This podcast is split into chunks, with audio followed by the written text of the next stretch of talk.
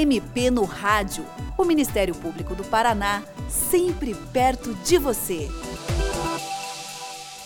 Nos últimos dias, voltou para a pauta da Câmara Federal em Brasília o projeto de lei número 7596 de 2017, que ficou conhecido como Projeto de Lei do Abuso de Autoridade.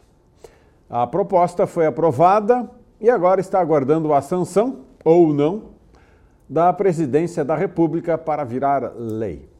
E a crítica que vem sendo feita em relação ao projeto é que, com o pretexto de inibir os abusos praticados por autoridades, a nova lei pode atrapalhar bastante o trabalho de investigação e combate ao crime feito no país por agentes do Ministério Público, da Polícia e do Judiciário, entre outras entidades. Para explicar essa questão, o MP no Rádio recebe nesta edição o Procurador de Justiça Rodrigo Renier Chemin Guimarães, do Ministério Público do Estado do Paraná. Doutor Chemin, do que trata esse projeto de lei 7.596, chamado de Projeto de Lei do Abuso de Autoridade? Bom, acho que em primeiro lugar é preciso deixar claro que nós já temos uma lei de abuso de autoridade vigente no Brasil desde 1965. Ela já traz uma série de figuras penais que punem autoridades que abusam do exercício do poder em, nos mais variados aspectos. Então, não é imperioso que se tenha uma nova lei, ela já existe. O que o Congresso está fazendo é, com o pretexto de atualizar a lei que hoje é vigente, é, retirar algumas figuras penais que hoje alcançam os próprios políticos e que hoje, é, hoje são condutas criminosas, que deixarão de ser, e voltar o, o, o foco da, da, definição de condutas criminosas de abuso de autoridade exclusivamente para delegados, juízes e promotores. Então esta lei ela tem um propósito nítido de servir como uma espécie de retaliação por conta dos alcances que essas entidades têm eh, conseguido no combate a práticas de corrupção desde a época do mensalão e agora com a Lava Jato, atingindo o, o que a gente chama de establishment, que são as, os donos do poder, que pela primeira vez em 500 anos de história no Brasil hoje têm receio de fato de serem alcançados nos seus desmandos. O senhor pode dar um exemplo do que, que seria retirado? Uma das figuras penais que hoje existe é o crime de abuso de autoridade de um político, por exemplo, que cerceia o livre exercício do voto. Então imagine um político que no exercício da sua função política, ele toma posturas, ele, toma, ele realiza condutas que impeçam que um eleitor acabe votando no candidato da oposição. Hoje isso é crime. Com a nova lei, deixa de ser. Eles Por tão... exemplo, hipoteticamente, um prefeito que quer que os servidores municipais isso, votem no candidato dele e não na oposição. Então ele faz perfeito. pressão, isso hoje, é abuso. Hoje, se ele fizer isso, ele comete um crime de abuso de autoridade. Uhum. Com a nova lei, deixa de ser crime essa conduta. Então eles estão retirando da lei uma figura penal que hoje os alcança e para voltar os seus holofotes né, em direção exclusivamente a juízes, promotores e delegados, que já são punidos hoje também. Né? Hoje já, não é que eles não sejam punidos hoje, são, mas serão punidos de uma forma tal que em alguns casos a lei chega a praticamente inviabilizar determinadas atividades de investigação e persecução penal o que vai refletir na, no cotidiano da vida das pessoas, inclusive. É, vamos supor que um policial, um promotor de justiça, abuse da sua prerrogativa de investigar uma situação qualquer, digamos, para perseguir um inimigo pessoal, por exemplo. Então, hoje já existe, independentemente desse novo projeto, já existe um expediente legal que coíbe esse abuso de autoridade. Já existe. Já existe desde 1965, vigente né, tipos penais que responsabilizam juízes, promotores e delegados se eles abusarem do seu poder, prendendo injustamente alguém, deixando de soltar injustamente alguém. Isso já existe, já é crime. O que, o que assusta um pouco é que eles mexem em alguns detalhes que são até técnicos e até difícil de explicar um pouco para o leigo, mas a gente pode fazer esse esforço já na sequência, se for necessário eh, eles mexem em alguns aspectos que acabarão, na prática, eh, inibindo determinadas atividades de investigação, muito mais do que coibir abusos. Eh, na prática, se for sancionado pelo presidente da República e virar lei, como é que isso vai se refletir na atuação da polícia, do Ministério Público e do Judiciário? Veja, é, a princípio ninguém é contra né, o Ministério Público, é contra uma lei de abuso de autoridade, até porque nós já temos essa lei. Também não seria contra a atualização dela, e tem alguns aspectos aí que a lei até não é de todo ruim. Só que tem três artigos que me chamam a atenção aí nesse, nesse novo projeto que está sendo aprovado, e esses três artigos, eles de fato podem gerar alguma dificuldade de operacionalização da justiça criminal brasileira.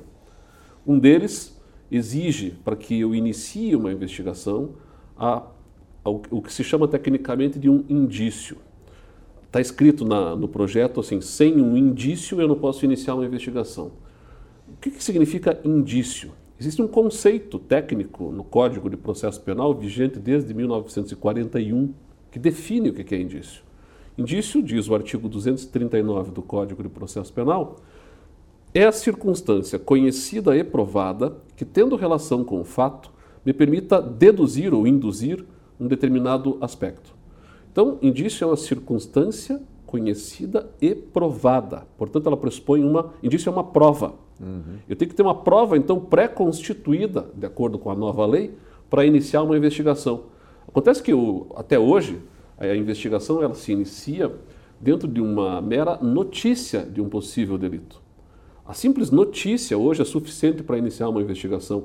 E notícia não se confunde necessariamente com indício. Uhum. Eu posso ter uma notícia que venha acompanhada de um indício, mas eu posso ter uma notícia que venha desacompanhada de um indício, mas seja uma notícia que me traga um juízo de valor que a gente chama de possibilidade, onde o que me leva a acreditar na notícia está em pé de igualdade com o que me levaria a desconfiar da notícia. Uhum. Esse juízo de valor de possibilidade é suficiente hoje para iniciar uma investigação.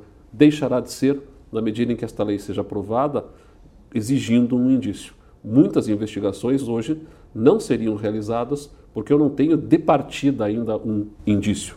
A investigação serve para que eu busque esse indício. Doutor Chemin, o senhor estava falando que tem três aspectos, o senhor já falou de um deles. Quais são os outros dois que o senhor quer ressaltar? Então, um segundo aspecto é muito parecido até com o primeiro, e até curioso porque as figuras que foram criadas na lei, de certa forma, elas se sobrepõem, se repetem em alguma medida.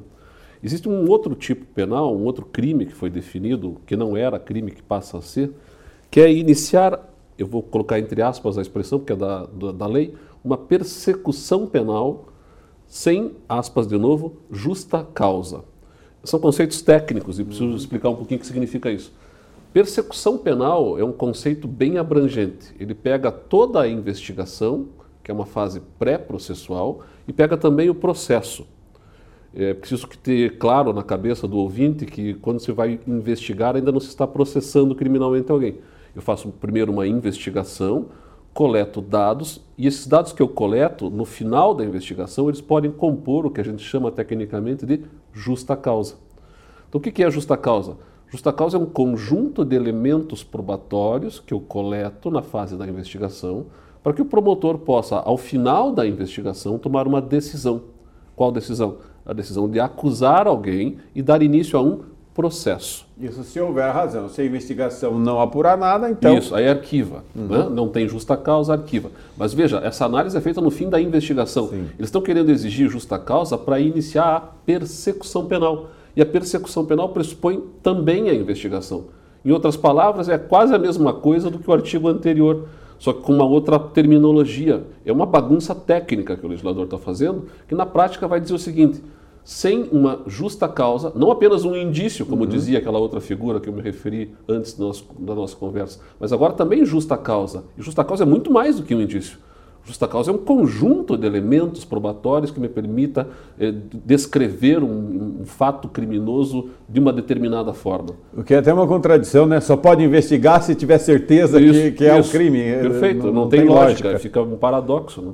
E o terceiro aspecto? O terceiro aspecto é uma questão de, de tempo de investigação.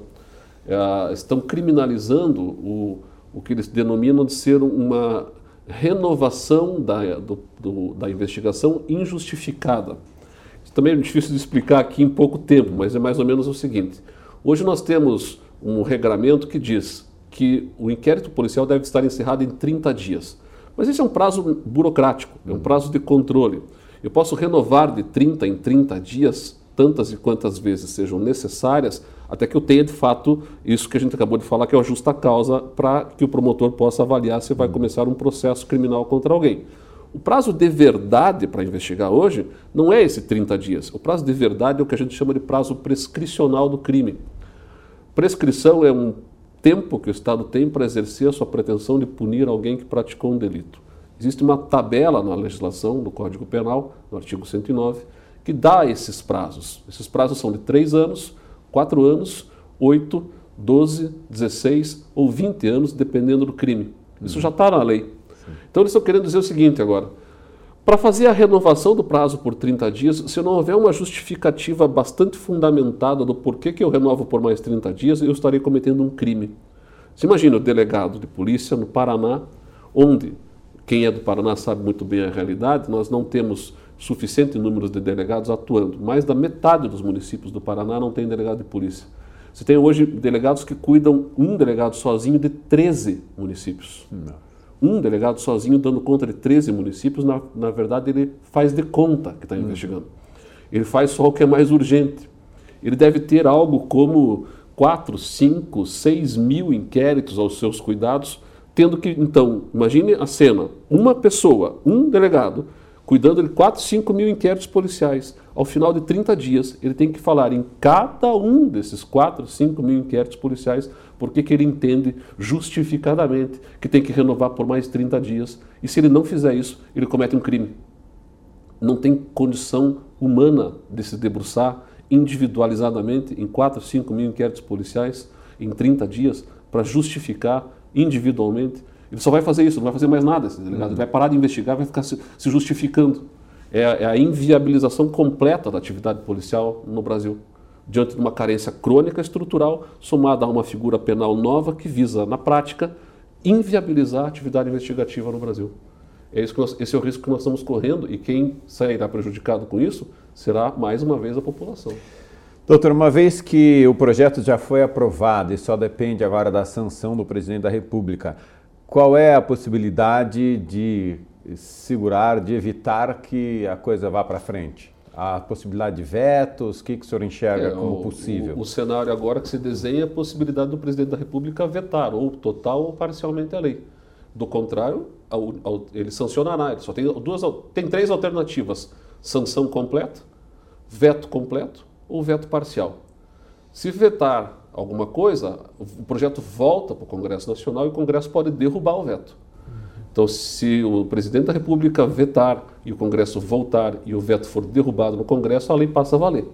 Isso independentemente de ser um voto parcial ou total. Isso faz com que haja uma necessidade de se cobrar também da classe política uma postura de proteção à população e não de eh, retaliação às entidades que acabaram investigando uma parcela corrupta da classe política brasileira. Pois é, então a situação parece que é bastante grave. É bastante delicado. E não está sendo devidamente ressaltada nos e, meios de comunicação, e... na discussão das questões nacionais, com tanta coisa acontecendo, claro. essa lei que poderá trazer então esse prejuízo. E eu, e eu deixar claro para, para os ouvintes que o, o movimento que a magistratura brasileira está fazendo, que o Ministério Público está fazendo, que os delegados estão fazendo no sentido de tentar vetar a aprovação dessa lei, não é corporativista é um movimento que visa dar condições mínimas para que a justiça brasileira funcione, sem que se desvie da possibilidade de um abuso de autoridade ser de fato punido, mas um abuso de autoridade que não inviabilize atividade investigativa. E o que o senhor aconselharia ao cidadão que queira manifestar-se contrariamente à aprovação desse texto, como ele foi concebido e como está para a sanção presidencial? Que procure o parlamentar no qual ele votou e cobre uma postura dele, seja no que diz respeito a uma pressão eventual ao presidente da República para que vete, seja no que diz respeito à possibilidade do projeto voltar ao Congresso Nacional e que ele também não vete, não, não derrube o veto eventual do presidente da República. Doutor Rodrigo Renier Chemin Guimarães, muito obrigado pela sua participação no programa de hoje. E você, ouvinte, também pode participar do MP no Rádio. Envie seus comentários e sugestões pelo e-mail mpnoradio.mppr.mp.br ou pelo telefone 41 3250 4469. Até o próximo programa. Você ouviu MP no Rádio Uma produção da Assessoria de Comunicação do Ministério Público do Paraná, com o apoio da FEMPAR.